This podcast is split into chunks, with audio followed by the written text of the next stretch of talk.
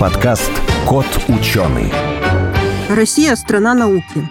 И много интереснейших лабораторий и производств находится во всех городах и регионах. Возможно, в вашем соседнем квартале совершаются научные открытия мирового уровня.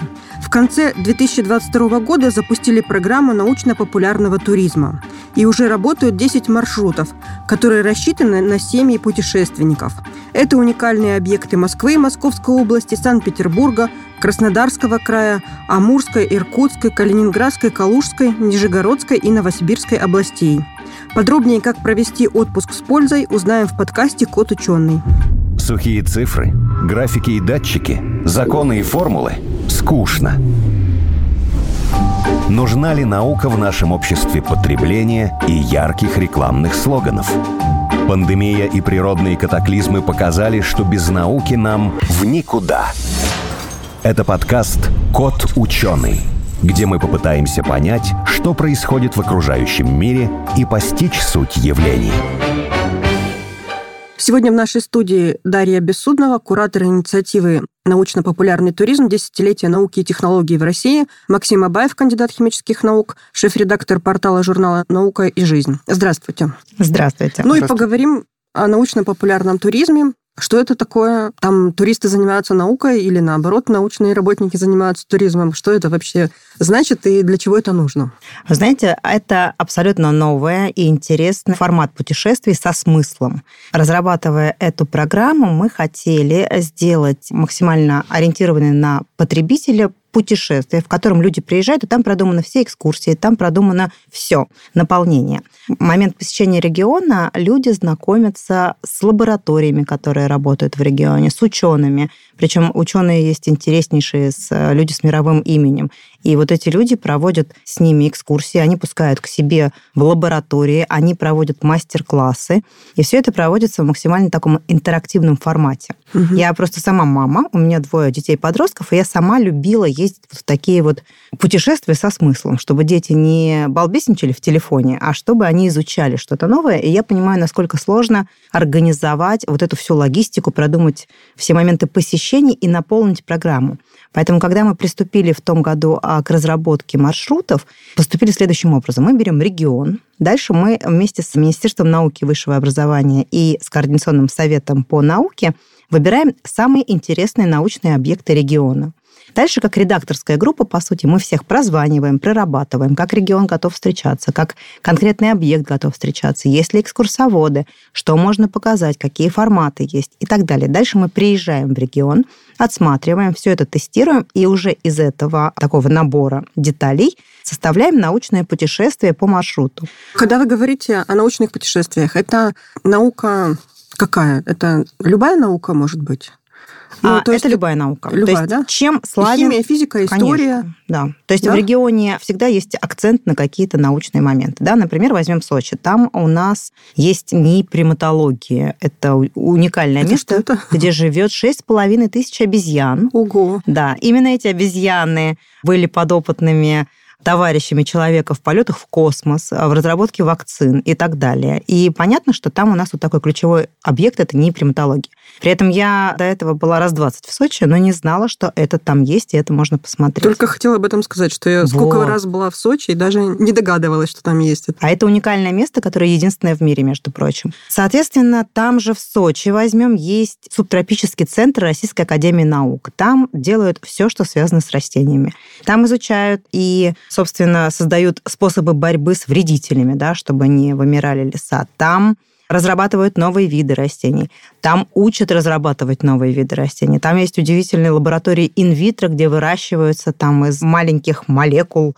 настоящие растения, и это тоже все показывает. Там есть суперлокация, причем очень современная. Если эти две такие локации с историей, то в нашем научном путешествии мы в Олимпийском парке фонтаны знаменитые смотрим не просто как зрители, а мы идем в центр управления фонтанами, И вот вся эта машинерия, инженерия, IT-технологии, которые были вот к Олимпиаде созданы для вот этих поющих фонтанов, которые теперь уже всем известны, люди, которые их придумали, и люди, которые ими занимаются, показывают научным туристам, как это работает. То есть вот современное программирование, и это российская разработка, которой действительно можно гордиться, и о которой пока что никто не знает почему-то. То есть они сделали, да, это удивительная штука, вот пускай она будет за закрытой дверью. То есть наша задача, а, как программа научно-популярного туризма, открыть эти закрытые двери с разными уникальными объектами, людьми, и познакомить широкую общественность с этим, потому что у нас действительно очень интересная страна, есть чем гордиться, и просто нужно показать, что это есть. Поэтому такая благородная миссия у нас, как у офиса десятилетия науки и технологий,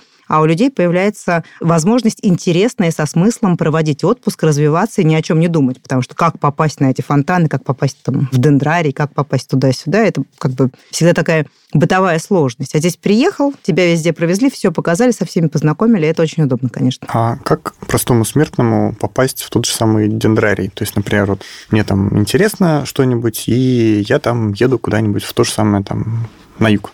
И где мне узнать, куда я могу пойти, как попасть, когда там открыто, не знаю, что для этого нужно, там какие-нибудь пропуска заказывать? Как это вообще все организовано? Мы ведем работу следующим образом. Мы прорабатываем весь регион, дальше мы отдаем местному туроператору. Есть у программы научно-популярного туризма два вектора. Первый вектор – это такой общедоступный, а второй вектор – это наша партнерская программа с «Больше, чем путешествие». Ну, вот по проектам «Больше, чем путешествие» также работают, готовят туроператоры, но там для победителей треков «Россия – страна возможностей» и «Общество знания». А для открытого туриста у нас есть партнер, это крупнейший сейчас агрегатор «Слетать.ру», который сейчас развивает научный туризм вот именно с точки зрения туристической отрасли. И, соответственно, вы заходите на их а, сайт, и там есть вся информация. Ну, плюс, естественно, есть информация на сайтах Наука РФ, Science ID и каких-то ресурсах десятилетия. А это именно какой-то, получается, большой-большой тур или прям вот конкретно можно в одно место попасть туда, не а знаю, вот там... Я, я дополню. Вот, допустим, мы собираемся там в отпуск э, поехать в Астрахань к своим знакомым, да? Могу ли я, допустим, взять только одну экскурсию или там две экскурсии, или нужно покупать какой-то тур? Или я могу, допустим, на сайте посмотреть, куда я еду, или меня посылают, допустим, в командировку куда-то. Могу ли я зайти на сайт, думаю, вот у меня там будет свободное время и куда-то пойти. Скажем честно, объекты научные идут сложно угу. на контакт. У них нет такого свободного посещения обычно. А через ваш сайт, допустим? Ну, это не наш сайт, это а. сайт слетать.ру все-таки, да, то есть это оператор программы в данной ситуации. Там сейчас на данный момент путешествия, там форматы 3-4 дня, но мы работаем сейчас с туроператорами с тем, чтобы они сделали большую вариативность и, соответственно, раздробили на день, там, два дня и так далее далее.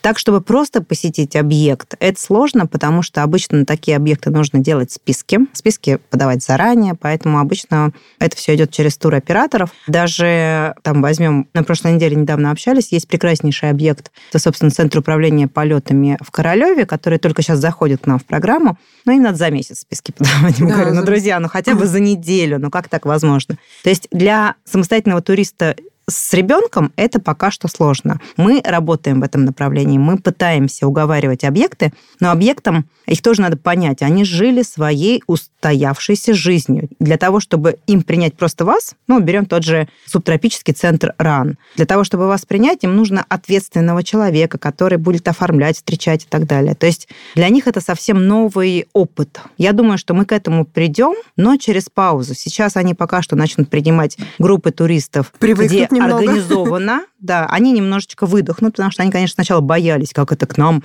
сейчас в лаборатории придет непонятно кто. Нет, этого не может быть. То есть работа по тому, чтобы они открылись, в принципе, уже как бы вот она огромная проведена и ведется. Поэтому я думаю, что через там год-полтора мы придем к тому, что объекты... Вообще, в идеале нам сделать реестр. Мы с Министерством науки и высшего образования к этому стремимся. Сделать реестр, где действительно будет график посещения там телефон контактный и вот такой-то объект. Я еду в Новосибирск, я хочу только генетику посмотреть, и вот как мне позвонить по данному направлению и как попасть. Но пока что это сложно. Пока что мы вот через таких администраторов, туроператоров этим а занимаемся. Вот еще такой вопрос. Вот, например, я еду где-нибудь по дороге, и вижу там за лесами, за полями стоит какой-нибудь там большой там радиотелескоп, например. И вот мне интересно было бы его посмотреть, даже не обязательно там на него заходить, там, чтобы мне водили экскурсии, а просто вот подойти поближе, грубо говоря, там с какой-нибудь площадки, и вот на него там полюбоваться, может что-нибудь про него прочитать. Фотографии вот. сделать красивые. Фотографии, да. То есть вот может какие-то, да, такие, скажем так, смотровые площадки еще делать, куда можно там не обязательно вот там подавать списки, а просто прийти, посмотреть, ну вот поближе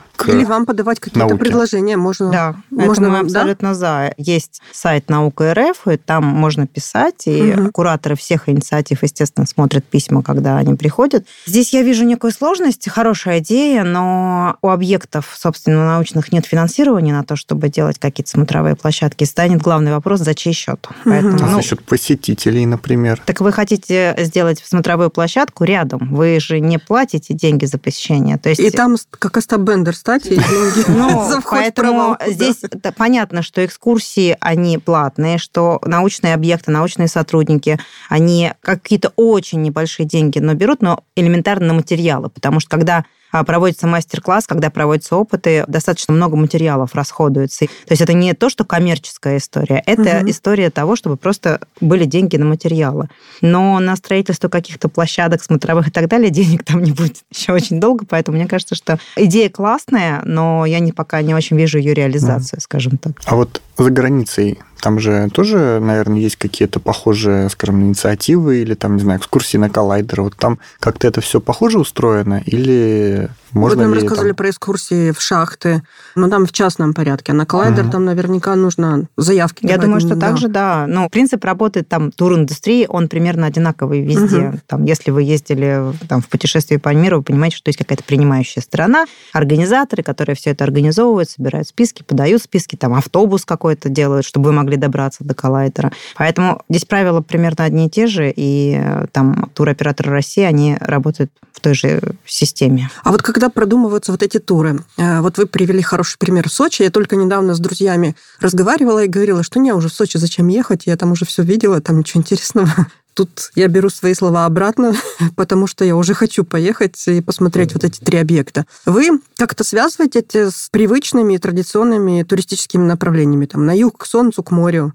Или это не всегда связано? Ну, мы думаем об этом, и в первом, например, пуле регионов и Сочи, и Калининград был уже запущен, и Москва, которая пользуется популярностью, и Санкт-Петербург, да, но Например, как мы думали программу? Программа на 3-4 дня. Я приехала со своими детьми в Сочи на две недели.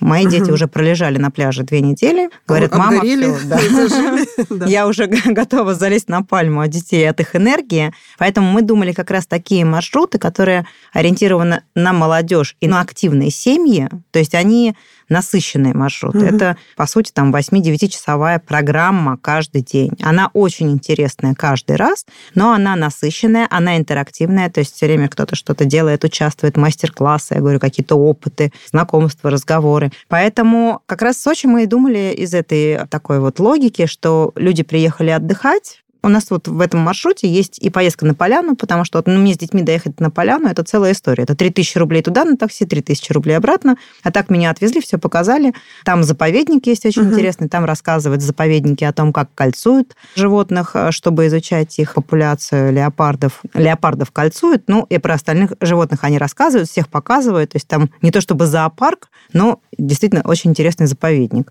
И тоже научные сотрудники, естественно, биологи это делают. Мы, конечно же, это все разрабатываем с туриндустрией с точки зрения потребителя. То есть сделать скучные экскурсии на научные объекты, я своих детей этим в науку не приведу. А нам надо, чтобы вот такие вот дети, которым сейчас 10, 12, 13, шли в разные направления науки. И именно для этого сделана эта программа, чтобы молодые люди, студенты, когда едут на каникулы, вдруг видели в регионе, приезжают в Новосибирск. Меня Новосибирск поразил, конечно, с точки зрения там разных научных историй, сколько там всего есть. И вот я приезжаю, например, в Новосибирск, вижу, что там есть и физика, и разрабатываются новые там э, установки. Генетика, понятно, да, пообнимались с лисами, поняли, как этих лис там, ну, не клонируют, там, геномодифицируют, нам все это рассказали.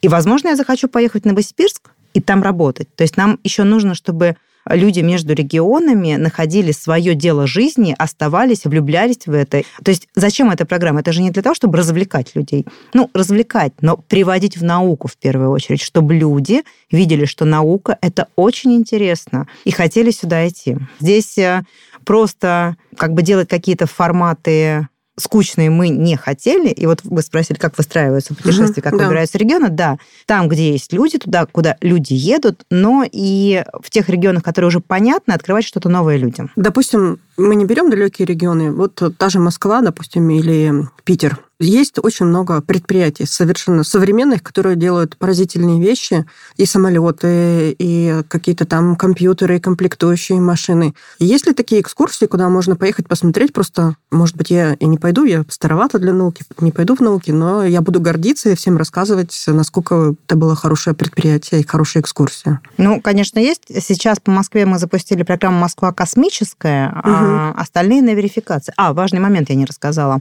Когда собирается путешествие, и разрабатывается. После этого туроператор, когда уже готовый такой продукт, отдает на верификацию ученым. Ученые из Координационного совета по науке изучают маршрут, правят его, мы вносим правки с туроператором и так далее, и после этого только маршрут уже Это, кстати, очень важно, Это потому очень что важно, да. встречала не раз такие экскурсии, которые были, ну, допустим, что касается истории, там, антинаучные. Конечно, да. естественно. И это может быть совершенно происходить в различных областях. Да, в Координационном совете порядка 20 человек принимают решения. Все это обсуждается долго, поэтому вот по Москве пока что запущена Москва космическая. Там много Мгм. объектов, они интересные, начиная от МАИ, где э, рассказывают о том, что как разрабатывают сейчас, заканчивая какими-то моментами, ну, тот же ЦУП, да, и историческими.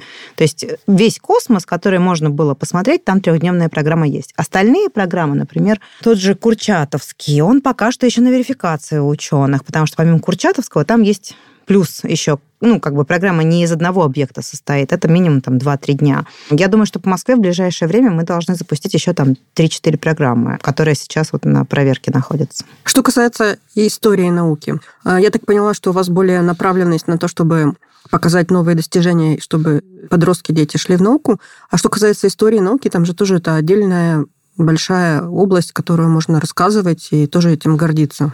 Но на каждом объекте, где мы бываем, Мгм. это есть. Потому что если мы берем тот же Сочи и субтропический центр РАН, это дерево дружбы, которое было заложено там сколько, 70 лет назад, потом, я не помню, не совсем помню историю, да, как оно разрасталось для, до всемирного проекта. Если мы берем, например, тот же Уияя в Дубне, конечно же, там есть история, как создавался, в принципе, как первая установка создавалась. Синхрофазотрон. Да, там при этом они все это сделали очень интересно с точки зрения мультимедийной экспозиции, то есть у них все Мгм. показано на пальцах. Даже я поняла, как работает коллайдер. И что опустили на дно Байкала, и как ловит этот нейтрино. Там вот настолько все здорово описывается и показывается, но при этом, конечно же, есть э, блок о том, как это основывалось, кем основывалось, о первых людях, кто работал. Конечно, везде исторический аспект есть. Поэтому о том, чем гордиться в будущем, да, но и о том, чтобы мы не забывали и гордились прошлым, конечно, тоже да. И разрабатываются экскурсии с этим прицелом.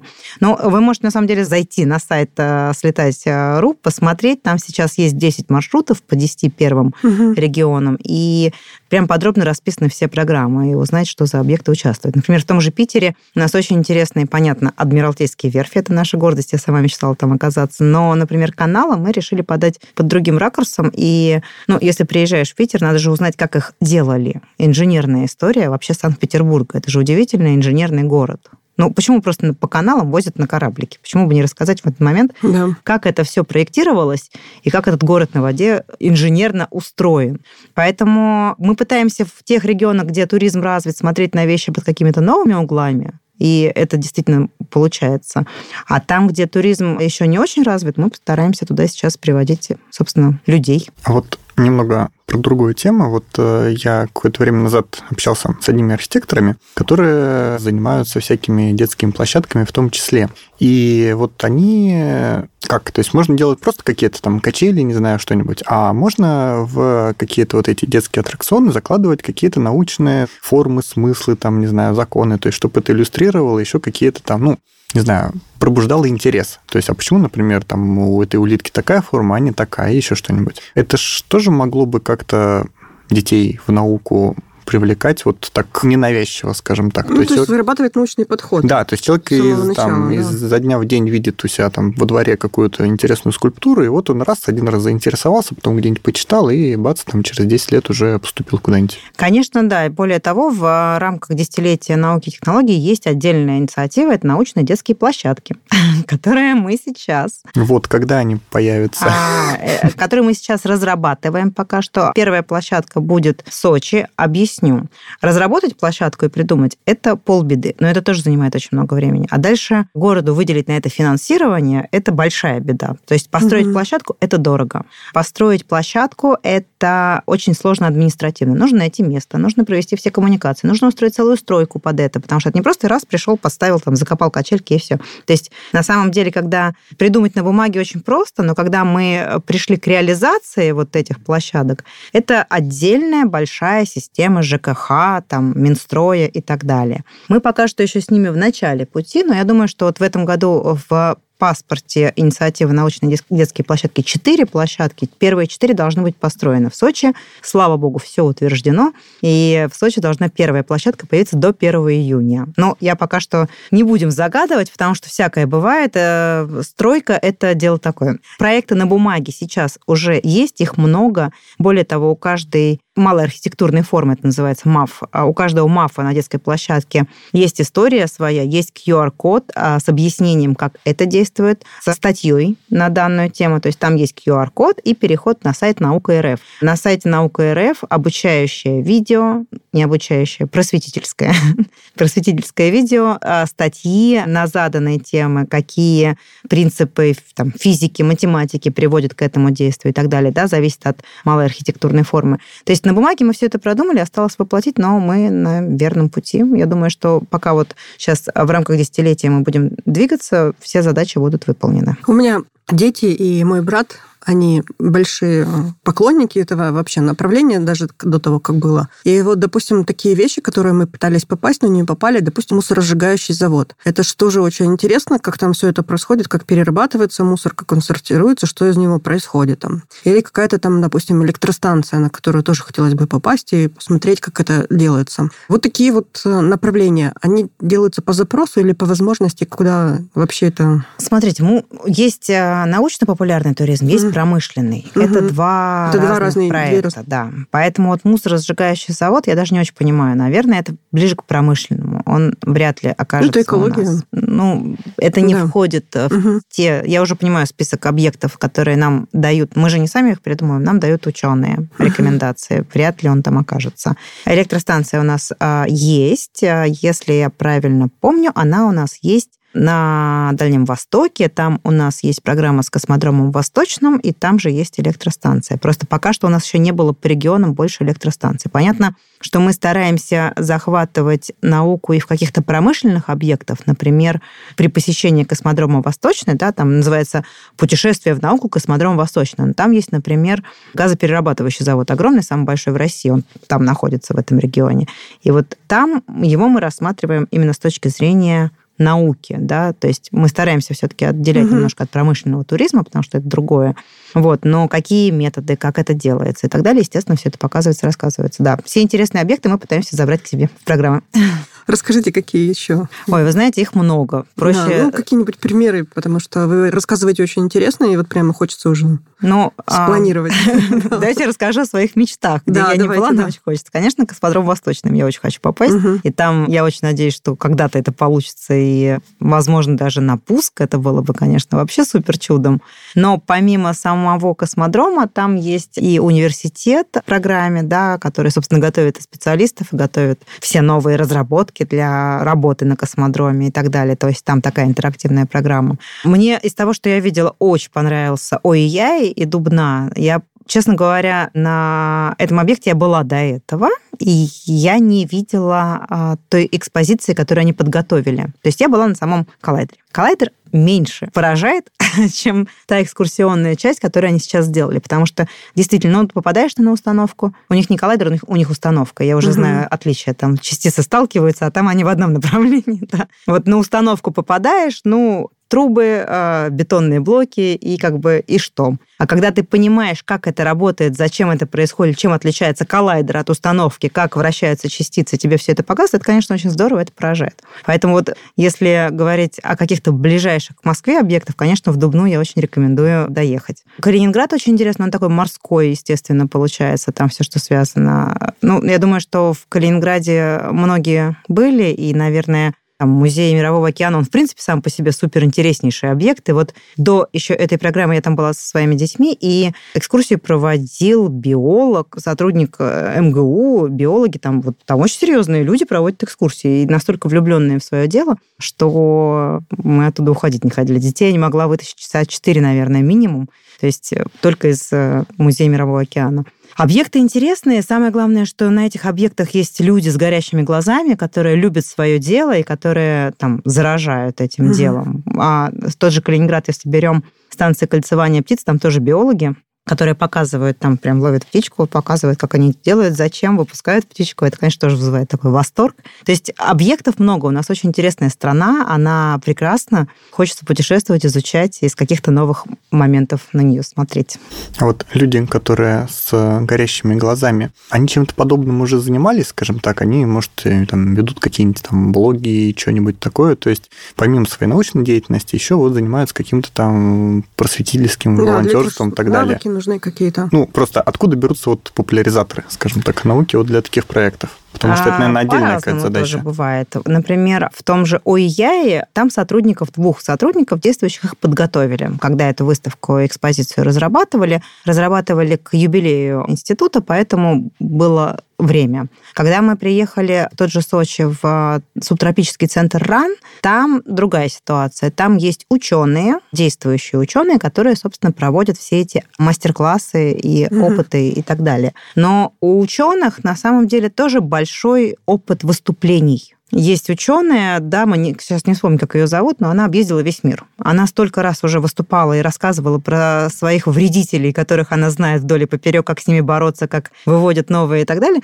что их готовить-то не надо. Это же очень умные, интереснейшие люди. С группой всегда есть просто экскурсовод обычный, ну, туристический экскурсовод, потому что мы не можем посещать объекты угу. без экскурсовода. То есть экскурсовод, который ведет всю группу на протяжении там, всех там двух-трех дней. А моменты вот э, на местах, конечно, мы отдаем ученым, потому что так как они, об этом никто не расскажет. И никакого экскурсовода этому не научить. И поэтому лучше не мешать людям рассказывать о своем любимом деле жизни. Для них это дело жизни, они могут часами об этом говорить, и можно только останавливать. Тут сразу напрашивается вопрос, если тур организован, там предусматривается наверняка и, и питание, и сувениры, да, да, где да. можно купить, да, все вот эти вот э, вопросы, связанные обычно с туристической программой, это же тоже очень много хлопот. Да. Все да. это, все это предусмотрено, да, что не да. нужно самому искать. И мы боремся с туроператорами, чтобы они это делали дешевле, дешевле, дешевле. Дешевле, дешевле, дешевле. Ну, да, потому что какие-то туры... Ну, космодром Восточный получился дороговат, но потому что он прям конечно, далеко находится, и там переезды такие, что... Но мы пытаемся с туроператорами бороться, чтобы они делали максимально адекватные цены, но они так как я сама поклонник таких туров и уже ездила там в Дагестан, в тот же Калининград, я ездила не в научное путешествие, а просто тоже с группой, скажем так, групповые, mm-hmm. организованные туры. Это очень удобный формат. Когда ты не переплачиваешь за индивидуальное посещение, все за тебя продумали, тебя там из аэропорта забрали, четыре дня а, все показали, обратно отправили. Тебе не нужно думать ни где есть, ни что там, как ночевать и так далее. Да? Поэтому эти научные туры сейчас у нас немножко дешевле даже, мы стараемся стараемся держать, чем вот стандартные групповые туры там в том же Калининграде там, или Сочи. Потому что понятно, что это новый проект, как бренд путешествия в науку, о нем еще мало кто знает. И мы поэтому стараемся туроператоров максимально уговаривать в общее дело вкладываться, скажем так.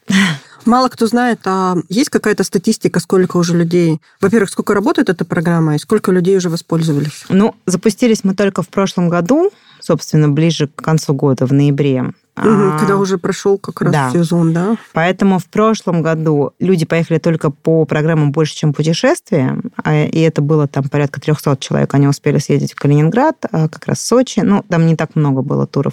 В этом году статистику еще не собирали, но у нас раз в неделю проходит совещание, вот, собственно, со слетать с туроператорами, все отчитываются, там, Дубна поехала, мы поехали, мы набрали, ну, как бы едут. Могу статистику, наверное, к концу месяца вот mm. запросить, чтобы она а была. едут как э, собираются люди, или это все-таки какие-то школьные, допустим, э, классы? Нет, просто бронируют. Просто бронируют, да? Угу. Просто интересно знать, какие там аудитория.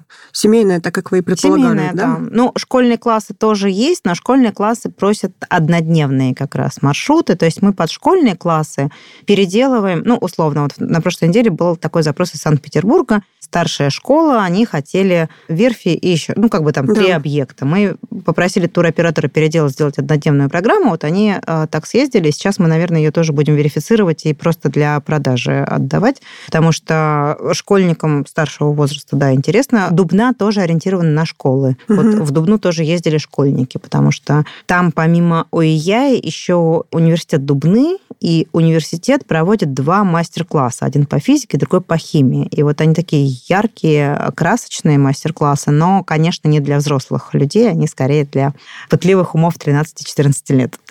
Если есть на месте какие-то энтузиасты, а они наверняка есть, которые там в родном городе, они и так водят экскурсии, там показывают, не знаю, допустим, э, каких-то такие объекты, они к вам могут приходить со своими предложениями, маршрутами, да?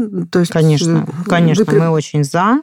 Более того, есть несколько таких энтузиастов в разных регионах. Им всем нужна поддержка, потому что обычно конечно. идея есть, идея супер классная, и, это, и такие идеи даже у ученых есть, но они не понимают, как это организовать.